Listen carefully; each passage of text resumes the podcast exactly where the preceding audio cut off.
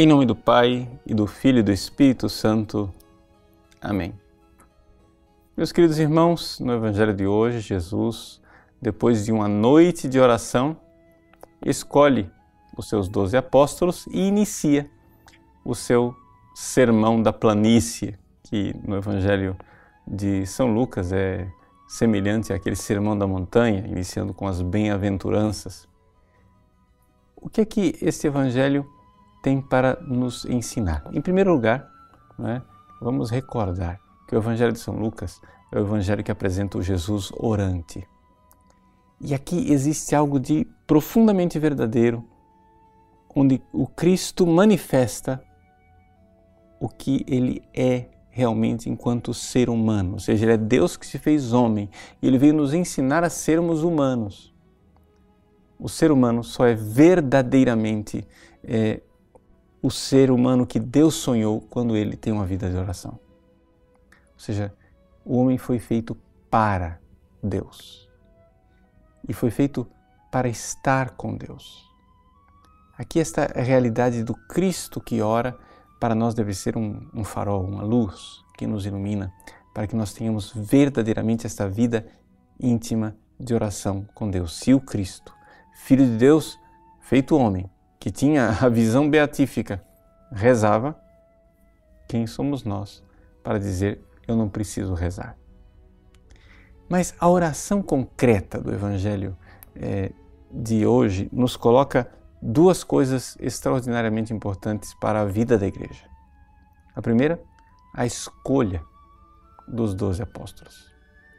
Ou seja, aqui joga-se uma luz sobrenatural na realidade de que Jesus quer ser representado, né, no sentido forte da palavra, por homens escolhidos e escolhidos por Ele, divinamente e sobrenaturalmente.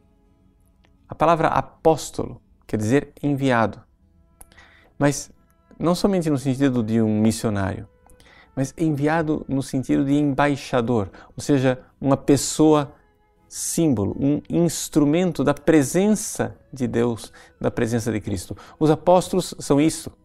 Os apóstolos são enviados em nome de. Eles agem em nome de. É aquilo que nós, na teologia, dizemos in persona Christi. Ou seja, o apóstolo não é ele, Quanto mais ele se esvaziar de si mesmo e for instrumento na mão do Cristo, tanto mais ele será apóstolo.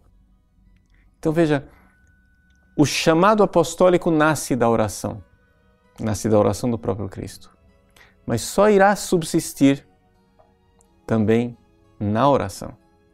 Por quê? Porque também os apóstolos precisam estar com o Cristo na passagem do Evangelho de São Marcos, que nos fala, nos fala da escolha dos doze apóstolos, é? ele diz assim: que Jesus escolheu doze e os constituiu para que estivessem com ele e para enviá-los. Essa é a realidade, ou seja, estar com Jesus, essa intimidade de estar com Cristo para depois poder enviá-los em missão. Então também o apóstolo precisa estar na intimidade do Cristo, na vida de oração.